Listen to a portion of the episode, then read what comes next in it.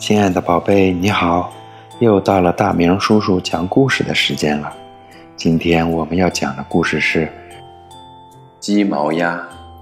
一只生下来就没有毛的小赤膊鸭，把鸡毛掸子上的鸡毛粘在了身上，从此成了鸡毛鸭。鸡毛鸭逛大街，走得热了，买了一根冰棍儿，撕下冰棍儿的包装，刚要找个垃圾桶丢掉。突然刮来了一阵风，把包装纸给吹飞了。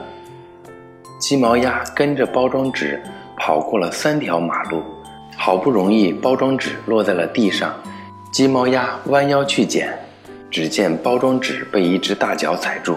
那人说：“乱扔废纸是要罚钱的。”鸡毛鸭急了：“我没有乱扔，是风吹的。有谁能证明？”哎。真倒霉，没人能证明，只好认罚。我的钱买了冰棍儿，我就把冰棍儿给你吧。可是大脚不要冰棍儿，没钱我就罚鸡毛吧。他从鸡毛鸭身上拔下了三根鸡毛，走掉了。鸡毛鸭很想知道他的鸡毛被拿去做了什么，就悄悄地跟在了大脚的后面。才走了十步，只听大脚咳嗽一声。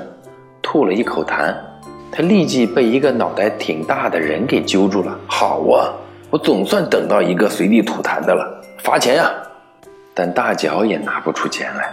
他对大头说：“我只有准备给儿子做飞镖的三根鸡毛，你拿去吧。”三根鸡毛被大头插在了帽子上，大头走了。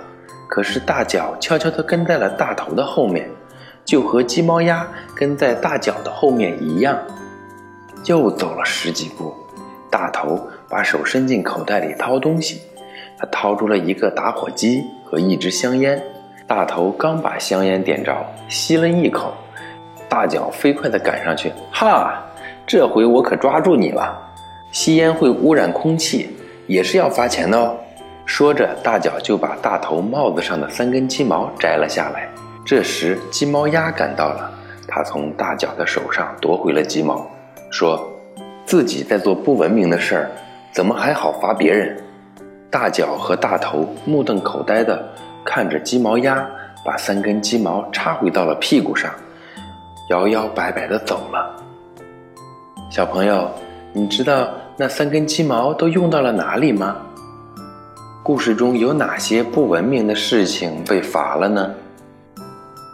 好啦，今天的故事我们就讲到这里啦。晚安，宝贝。